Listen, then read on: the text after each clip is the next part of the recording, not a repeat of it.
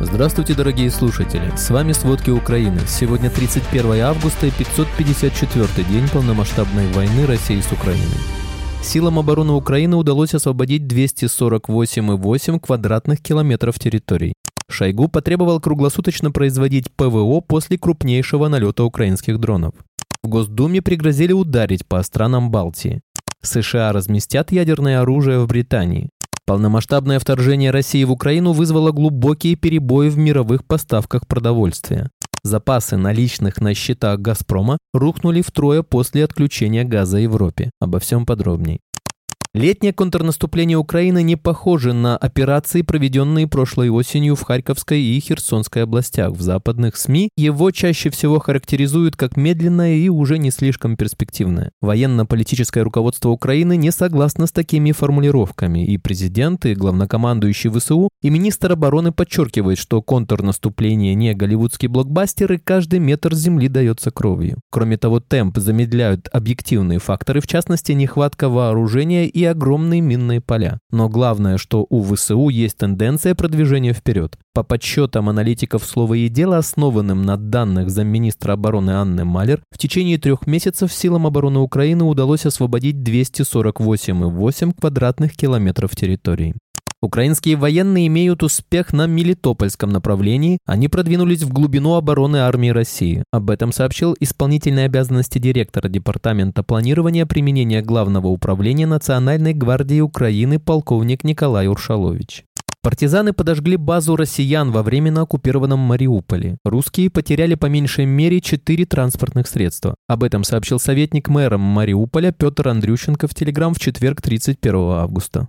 Российские войска сегодня утром ударили по центру Купенского в Харьковской области. Один человек получил ранение. Об этом сообщил глава Харьковской ОВА Алексей Негубов в четверг 31 августа в Телеграм. Также он добавил, что есть повреждения нежилых помещений, админ зданий и частных жилых домов. На месте работают экстренные службы.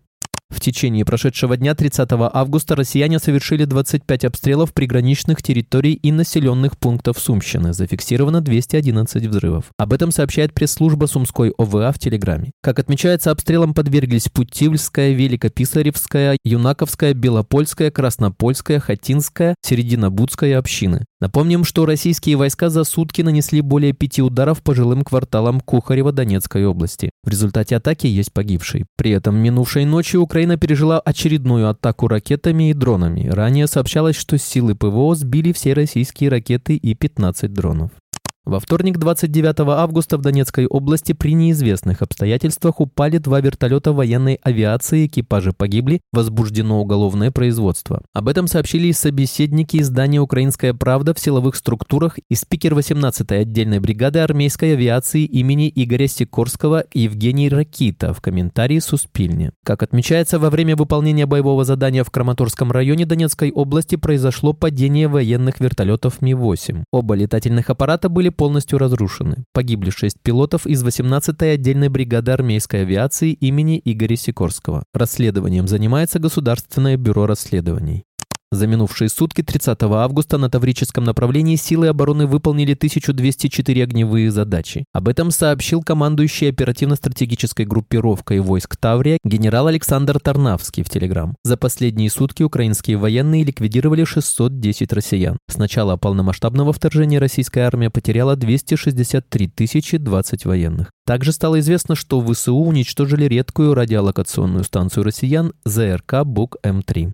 По состоянию на ночь четверга 31 августа в Черном море зафиксирован один российский надводный ракетоноситель, который россияне вывели на боевое дежурство. Речь идет о малом ракетном корабле проекта «Буян-М». Об этом сообщает пресс-служба сил обороны Юга Украины в телеграм-канале. Согласно данным военных, это судно может быть оснащено восемью ракетами типа «Калибр». Как отмечается, уровень ракетной угрозы остается стабильно высоким.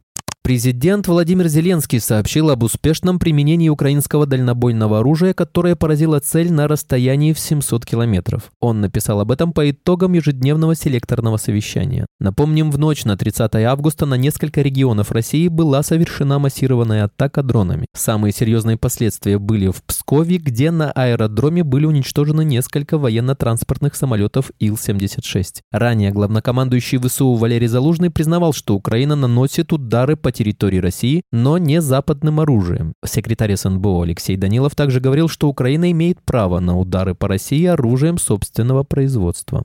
В российском Брянске утром в четверг 31 августа снова раздались взрывы. Власти сообщили о новой атаке дронов. Об этом написали местные телеграм-каналы. В то же время губернатор Брянской области Александр Богомаз в соцсетях заявил, что три дрона были сбиты. Минобороны России также отчиталась о сбитии беспилотника над Брянской областью. Местные паблики написали о том, что один из дронов упал на гостиницу Управления делами правительства области. Здание располагается в сотне метров от администрации региона. Как сообщается, власти перекрыли открыли центр Брянска для автомобилей и пешеходов во избежание жертв.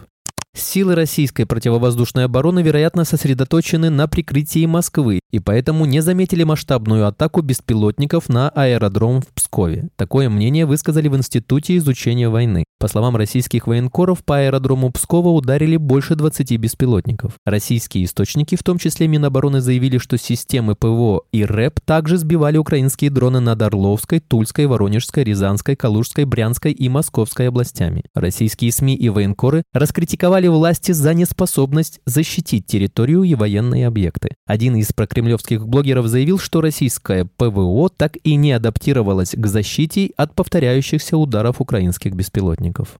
Полномасштабное вторжение России в Украину вызвало глубокий перебой в мировых поставках продовольствия, рост цен и увеличение риска отсутствия продовольственной безопасности в более бедных странах Ближнего Востока и Северной Африки. Об этом говорится в докладе американской разведки, обнародованном Конгрессом США. Документ цитирует CNN. Во многом потому, что Украина и Россия были одними из крупнейших в мире довоенных экспортеров зерна и другой сельскохозяйственной продукции. В отчете отмечается, что мировые цены на удобрения достигли почти рекордного уровня в середине 2022 года на фоне роста стоимости нефти и газа. В докладе также говорится, что Россия украла на оккупированных территориях Украины почти 6 миллионов тонн пшеницы в прошлом году. Ранее в исследовании НАСА говорилось, что стоимость украденного продовольствия составляет около 1 миллиарда долларов. Напомним, после выхода из Черноморской зерновой инициативы Россия уничтожила минимум 180 тысяч тонн украинского зерна.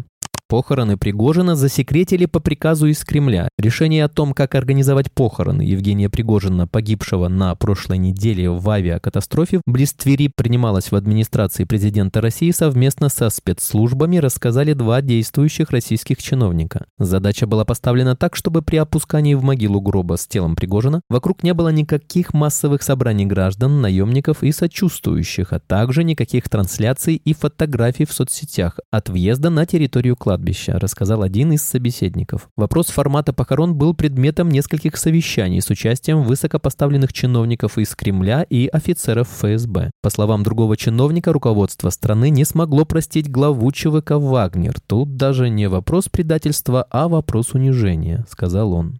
Наемникам ЧВК «Вагнер» отказываются выдавать удостоверение ветерана боевых действий. Об этом пишут родственники в комментариях группы Государственного фонда «Защитники Отечества ВКонтакте». Без этого документа они не имеют права на государственные льготы и поддержку. В частности, речь идет о комплексной медицине, психологической и социальной реабилитации, санаторном лечении, юридической помощи, напоминает РТВ.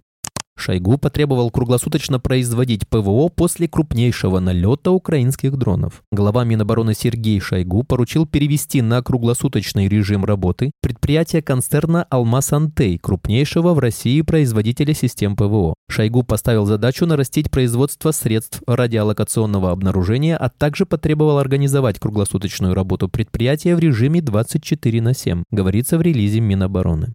США разместят ядерное оружие в Британии в ответ на переброску ракет Путина в Беларусь. Американское ядерное оружие появится на территории Великобритании как во время Холодной войны. США планируют перебросить на базу ВВС Лакенхит в 110 километрах от Лондона две эскадрильи истребителей-бомбардировщиков F-35, способных нести ядерные боезаряды, сообщает Телеграф. Там же будет размещено хранилище ядерного оружия, на что Конгресс США уже выделил 50 миллионов долларов. В настоящий момент около 150 американских ядерных бомб Б-61 находятся на территории европейских членов НАТО в Бельгии, Германии, Нидерландах, Италии и Турции. КНДР провела учения, имитирующие нанесение ударов тактическим ядерным оружием по объектам на территории Южной Кореи. Об этом сообщает Reuters со ссылкой на государственные СМИ страны. По территории Южной Кореи было выпущено две баллистические ракеты малой дальности через несколько часов после того, как США развернули бомбардировщики для воздушных учений союзников. В Госдуме пригрозили ударить по странам Балтии. Из-за атаки дронов на Псков страны Балтии может ждать военный ответ со стороны России, если выяснится, что удар по Пскову в ночь на 30 августа произошел с их территории. Об этом в разговоре с НСН заявил глава Комитета Госдумы по контролю Олег Морозов. Ранее о причастности балтийских стран к ночной атаке беспилотников в эфире своей программы заявил пропагандист Владимир Соловьев. Финляндия проверила 50 тысяч бомбоубежищ из-за угроз России. Власти Финляндии завершили инвентаризацию бомбоубежищ. Всего, согласно отчету МВД, чиновники проверили более 50 тысяч объектов, способных вместить почти 5 миллионов человек. Состояние большинства гражданских бомбоубежищ оценивается как удовлетворительное, однако требуется некоторая работа по их обслуживанию и ремонту. Попытка заморозить Европу, чтобы добиться уступок по Украине, обернулась финансовым суицидом для «Газпрома». Запасы наличных на счетах компании за полтора года сократились втрое и таяли со скоростью примерно 2,5 миллиарда рублей в день, следует из отчетности по МСФО, которую «Газпром» опубликовал 29 августа. Отключив газ большинству европейских клиентов и сократив добычу на четверть по сравнению с довоенным уровнем, «Газпром» потерял 40% выручки. Оплачивать программы газификации и строительства новых трубопроводов стало де-факто нечем. Операционный денежный поток компании 681 миллиард рублей за полгода покрыл лишь половину капитальных затрат. 1,3 триллиона. Чистый денежный поток «Газпрома» разница между поступлениями на счета и оттоком стал отрицательным – минус 507 миллиардов рублей, оценивают аналитики Альфа-банка. Вся газовая стратегия России оказалась саморазрушительной и обернулась полным провалом, говорит аналитик Симон Тальяпьетро. На некогда главном европейском рынке выручка «Газпрома» в этом году может упасть на 75%, прогнозирует аналитик БКС Рональд Смит. Так мало газа в Европу «Газпром» не продавал со второй половины 1970-х годов, следует из его собственной статистики. Спасибо, это были все главные новости о войне России с Украиной к этому часу. Помните, правда существует, а мы стараемся сделать ее доступной. Если вам нравится то, что мы делаем, пожалуйста, поделитесь этим подкастом с друзьями в России. Также, если вы хотели бы помочь нам делать материалы еще более качественными, пожалуйста, оставляйте фидбэк. Это очень важно для нас и для распространения правдивой информации. До встречи.